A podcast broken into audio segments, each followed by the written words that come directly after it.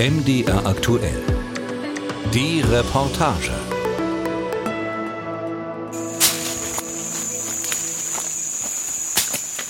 André Caripuna holt aus, zielt mit der Machete auf einen verwucherten Knoten aus Lianen, Dornen und Schlingpflanzen.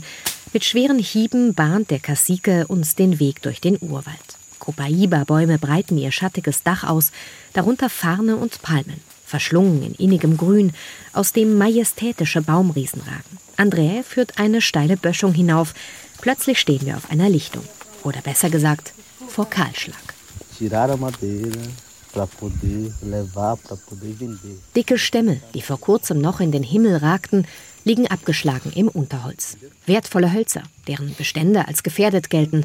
André streicht über den Stamm eines Castañedo-Baumes.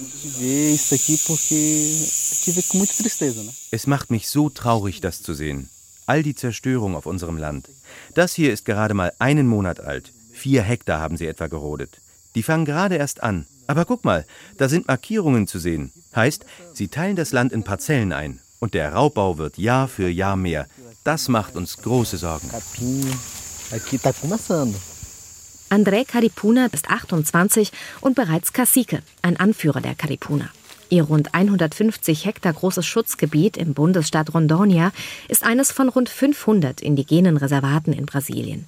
Die meisten liegen am Amazonas und sind dort, das bestätigte kürzlich eine Studie der FAO, die wichtigsten Bollwerke gegen die Waldzerstörung. Die Verfassung von 1988 schützt sie.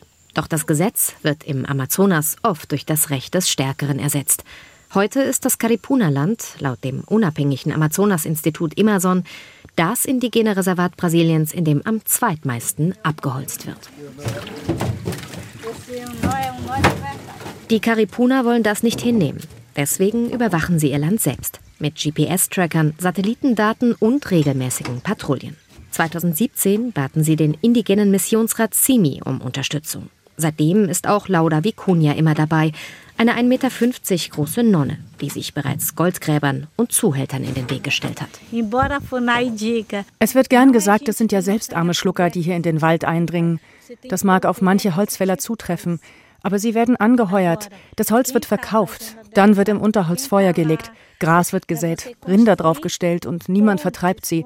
Das alles ist nur in Komplizenschaft mit mächtigen Leuten möglich, die Zerstörung und Landraub weiter vorantreiben.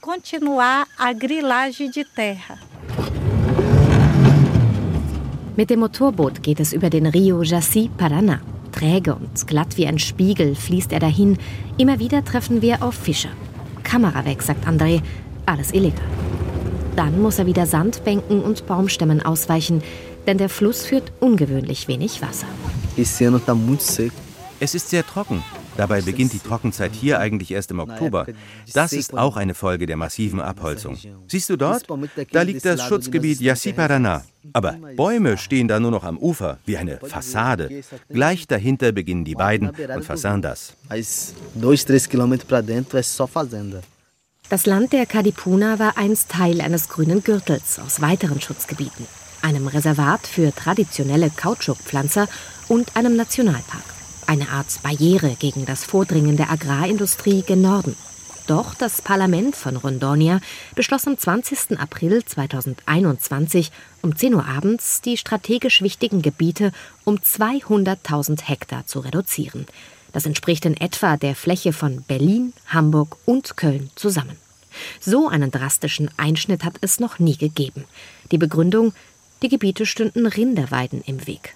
Das oberste Gericht des Bundesstaates erklärte die Entscheidung später zwar für verfassungswidrig, aber niemand kam, um die Eindringlinge zu vertreiben.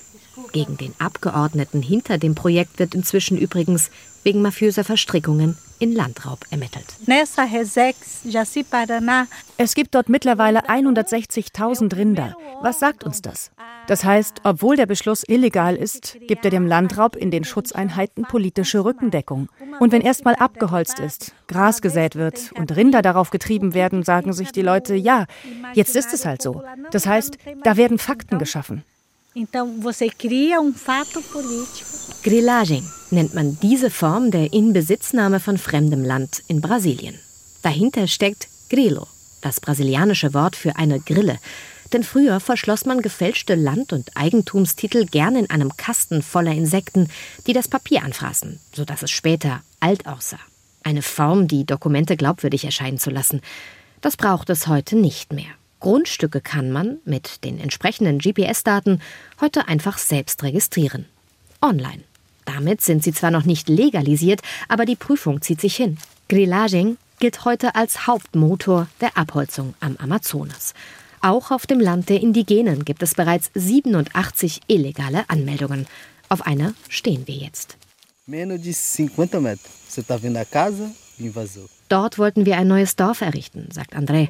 Er zeigt auf ein einfach zusammengezimmertes Holzhaus nur 50 Meter von einer gerodeten Fläche entfernt. Nun ist daneben eine Plastikplane gespannt, wohl der Unterschlupf der illegalen Holzfäller. Und eine Botschaft prangt an der Tür. Wenn du dich ruhig verhältst, dann werden wir gute Nachbarn sein, steht da in krakeligen Buchstaben mit schwarzer Kohle geschrieben.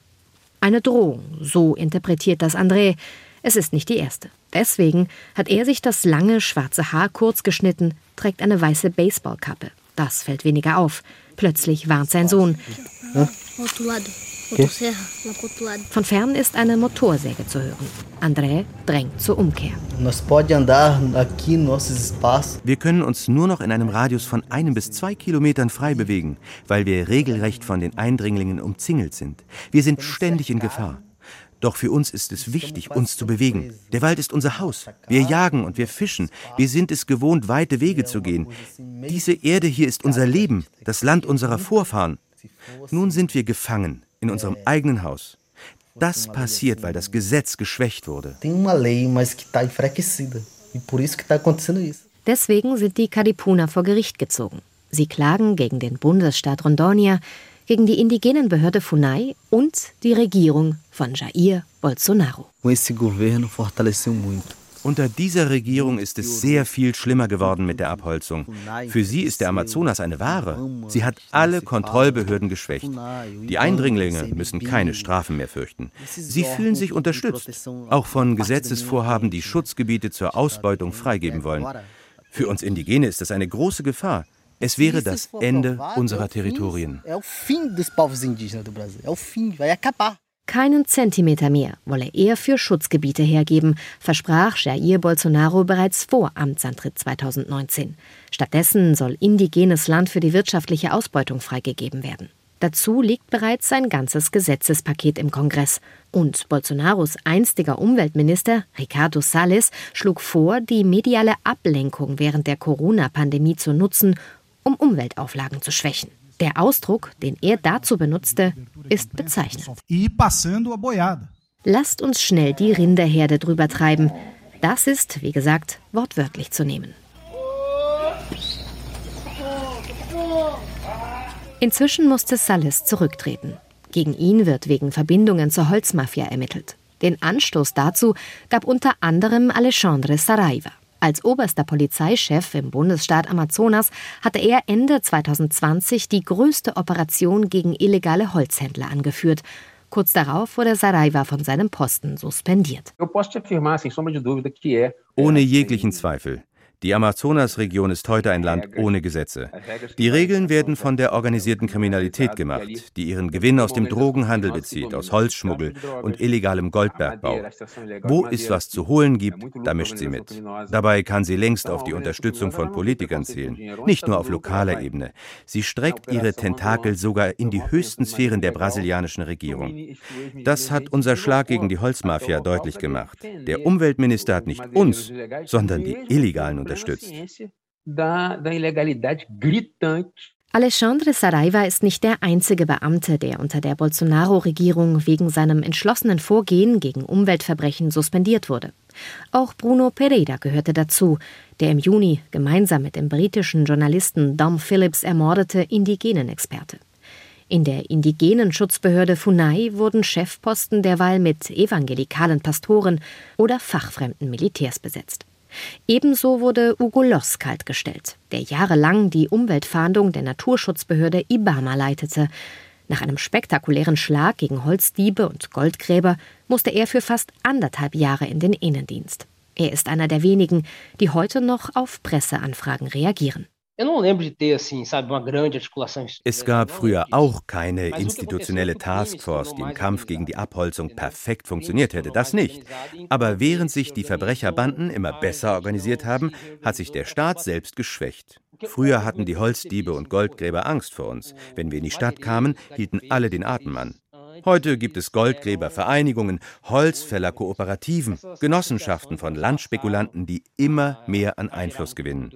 Mit ihren illegalen Geldern finanzieren sie Wahlkämpfe von Politikern, die ihre Interessen vertreten. Stadträte, Bürgermeister, inzwischen auch Parlamentsabgeordnete bis nach Brasilia. Denn es fehlt nicht nur an staatlicher Kontrolle sondern auch an Planung und Sozialpolitik für jene Familien, die, wie seit Generationen schon, Richtung Norden ziehen, in der Hoffnung, dort ein Stück Land zu ergattern und damit eine bessere Zukunft. Stellen wir uns so einen Mann vor. In der Stadt findet er keine Arbeit, von der er leben kann. Dann geht er aufs Land. Dort ist aber alles bereits besetzt von Großgrundbesitzern. Aber von irgendwas muss er ja leben. Entweder also schließt er sich den illegalen Goldgräbern an oder er wendet sich an die Grilleros, die illegalen Landhändler, die preiswertes Land anbieten. Das befindet sich heute meistens auf illegal angeeignetem staatlichem Land und in Schutzgebieten. Der Mann kauft also so eine Parzelle ohne Titel. Darauf bekommt er aber keine Lizenz für Rinderzucht, also beginnt er abzuholzen und Rinder illegal zu halten. Was ich sagen will, der Entscheidungshorizont dieser Menschen ist minimal. Um zu überleben, haben sie oft nur die Alternative, in die Kriminalität einzusteigen. Genau das passiert heute im Amazonas. Es ist die Geschichte der American Frontier. Nur, dass der wilde Westen im Norden Brasiliens liegt und ein Ökosystem bedroht, das eine zentrale Rolle für das Klima auf der ganzen Welt spielt. Niemand erklärt das besser als der Wissenschaftler Carlos Nobre. Vor Bolsonaro Teil des Teams von Brasiliens renommierter Weltraumbehörde INPE, die die Abholzung am Amazonas per Satellitendaten überwacht. Estaria num, num estado muito grave der Amazonas ist in einem ernsten Zustand, wie ein Patient, der dahin sieht und der sich einem Punkt nähert, ab dem er sich nicht mehr erholen kann. Unsere Studien gehen davon aus, dass dies erreicht ist, wenn 20, maximal 25 Prozent des Waldes abgeholzt sind. Zum jetzigen Zeitpunkt sind bereits 18 Prozent der Flächen verloren. Die globale Erwärmung beschleunigt den Prozess der Degradierung. Wenn wir so weitermachen, kann der Amazonas in weniger als 20 Jahren an einen Punkt geraten, wo es kein Zurück mehr gibt und zur Savanne degradieren. Der Amazonas würde seine Kapazität verlieren, Wasser zu recyceln und stattdessen Treibhausgase abgeben. Wir beobachten, wie das im Süden des Amazonasbeckens bereits anfängt. Dort werden die Trockenperioden immer länger. Diese Region wäre die erste, die sich in eine tropische Savanne verwandelt.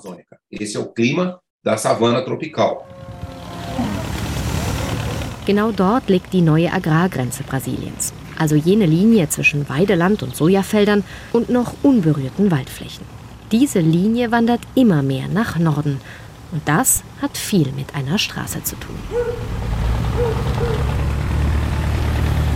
Hinter dem Rio Madeira, auf dem in Sichtweite mehrere Flöße von Goldgräbern treiben, beginnt die rote Lehmstraße. Zur Regenzeit ist sie matsch. Nun fahren wir durch Staubwolken überqueren wackelige Holzbrücken und überholen Lastwagen voller Baumstämme, Viehtransporter und Pickups. Die Transamazonica, ein schmales, endloses Band, das Brasiliens Generäle einst quer durch den Urwald schlagen ließen. Der historische Beginn der Eroberung dieser gigantischen grünen Welt, hieß es zum ersten Spatenstich am 9. Oktober 1970. In ein Land ohne Menschen sollten Menschen ohne Land gelockt werden. Ai, Pioniere wie Jorge Luis, ein glatzköpfiger Haudegen in gelb-grünem Nationaltrikot, dessen Familie deutscher Abstammung 1975 aus dem südlichen Santa Catarina hierher kam. Er besitzt heute 3000 Hektar Land und eine Raststätte am Kilometer 150. Mato puro.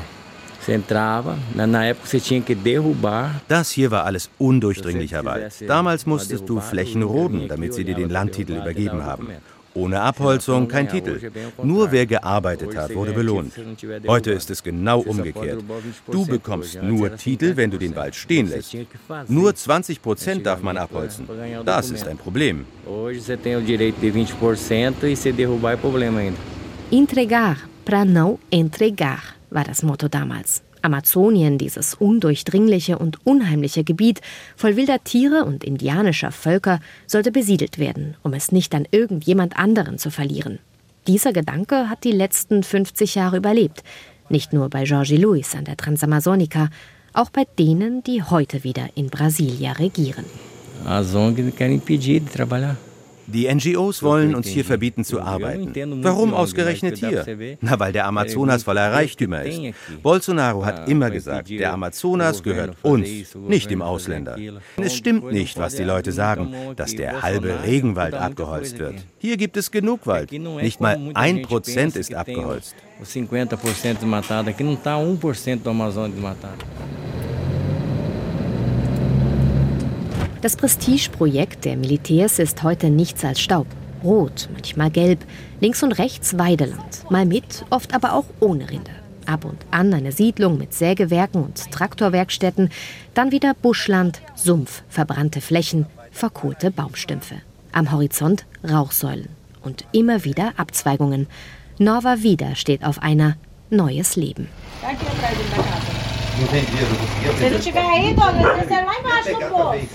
als wir nach etwa zehn Kilometern auf das Land von Mileni und Wellington Reculiano kommen, sehen wir gerade noch drei Männer auf Motorrädern, die Benzin in Colaflaschen füllen, beim Anblick unseres Pickups dann schnell davonbrausen. Die Mittagssonne brennt erbarmungslos auf das einfache Holzhaus des Ehepaares. Ein paar Hühner verstecken sich unter Maniokpflanzen. Sonst ist alles sauber, wie man hier sagt gerodet und mit langem Kaipimgras bepflanzt. Mileni und Wellington Reculiano hoffen, sich bald Rinder kaufen zu können. Vor sechs Monaten sind sie aus Rondônia zugewandert. A gente morava no sítio, só que aí a gente veio para a cidade, ficamos nove anos morando na cidade. Wir lebten auf der Farm seines Vaters. Dann gingen wir in die Stadt. Ich arbeite als Kassiererin, er als Fahrer. Neun Jahre lang. Aber wir sahen, dass Viehzucht mehr Geld abwirft als ein Jahr unserer Arbeit. Wir wollten unser eigenes Stück Land. Aber in Rondônia können Leute wie wir heute nichts mehr kaufen. Nur Leute mit viel Geld. Lá tem que ter dinheiro para poder conseguir comprar. Knapp 100 Hektar kosteten sie hier bei Apuí im Süden des Bundesstaates Amazonas ein Zehntel dessen, was 1000 Kilometer entfernt in Rondonia verlangt wird, erklärt Wellington. Dort, wo sich die Sojaweiden ausgebreitet haben, es befestigte Straßen gibt, Elektrizität und Internet. Ob sie einen Titel über ihr Land besitzen, wollen wir wissen. In relação a documentos, mhm. Nein, nur einen Kaufvertrag von einem Kerl, der jetzt nicht mehr zu erreichen sei, was ein Problem ist, denn inzwischen wissen sie, dass ein Großteil des Landes einst illegal gerodet wurde. Die Naturschutzbehörde Ibama hat deswegen ein Embargo ausgestellt. Den Strafzoll müssen jetzt sie bezahlen, um die Lizenz zur Rinderzucht erhalten zu können. Doch von welchem Geld? Am Horizont, kaum zehn Kilometer entfernt, hinter einem Waldstück steigt plötzlich eine schwarze Rauchsäule auf. Dann noch eine. Wer waren eigentlich die Männer vorher auf den Motorrädern? Und warum wirken Mileni und Wellington plötzlich so besorgt? Die Kerle, die hier waren, als ihr kamt, die haben uns informiert, dass sie da Feuer legen. Sie haben abgeholzt, um es in Weidegras zu verwandeln. Deswegen sind wir besorgt. Wir müssen aufpassen, dass das Feuer nicht zu uns rüberkommt. Wenn, dann müssen wir es melden, weil das Ibama es auf den Satelliten sieht und dann uns bestraft, weil wir die Einzigen sind, die hier wirklich leben. Um was für eine Fläche geht es? Um 2000 Alkedes, sagt Wellington. Das sind fast 5000 Hektar. Und das Feuer kommt. Es ist kein Unterholz, was da brennt. Es ist ein Stück dichter, noch stehender Regenwald. Die Flammen donnern, brausen und schreien, schleudern Bäume meterhoch in die Luft. Die Hitze lässt den Himmel flimmern wie eine Fata Morgana. Alles geht plötzlich ganz schnell. Mileni und Wellington rennen los, sammeln Hühner und drei aufgeregt grunzende Schweine ein. Sie stecken das Gras und Unterholz um ihr Haus nun selbst in Brand, damit das Feuer dort kein Fressen mehr findet. Ein Schutzring. der doch gleichzeitig das wenige vernichtet, das sie sich in den letzten sechs Monaten erarbeitet haben. Ich habe solche Angst um mein Leben, um mein Haus. Guck dir dieses Feuer an. Das ist kein Kinderspiel. Guck, alles, was wir gepflanzt haben, ist verbrannt. Ich wollte das nie. Deswegen haben wir das teurere Land gekauft, das schon gerodet war. Und nun das. Wenn der Staat uns hier unterstützen würde, allen ein Stück zuteilen würde, ich glaube, dann würden die Leute den Wald stehen lassen. Aber so ist es ein Geschäft. Die, die dahinter stecken, werden nie bestraft. Wir Kleinen sind die Verlierer. Und ihr im Ausland glaubt, dass der Amazonas durch uns zerstört wird.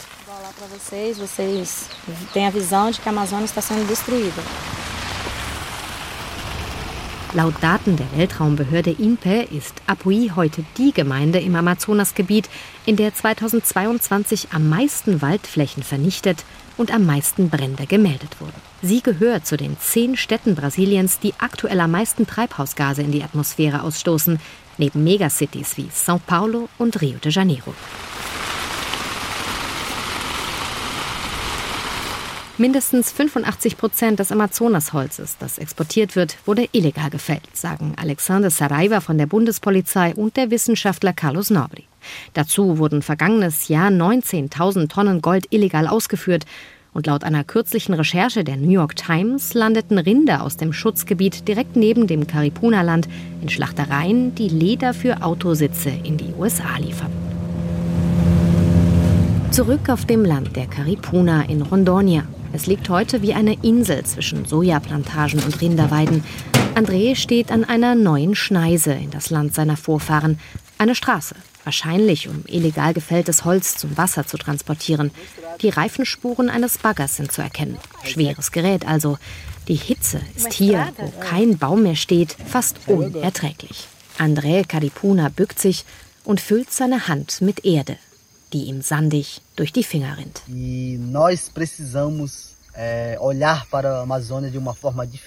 Wir müssen den Amazonas anders betrachten. Nicht nur wir, die indigenen Völker. Die ganze Welt muss auf den Amazonas schauen. Leben gibt es im Amazonas nur, wenn es hier Wald gibt. Von ihm hängt ab, ob es Wasser und Biodiversität gibt. Alles im Amazonas ist gefährdet. Alles kann enden, wenn die Natur weiter zerstört wird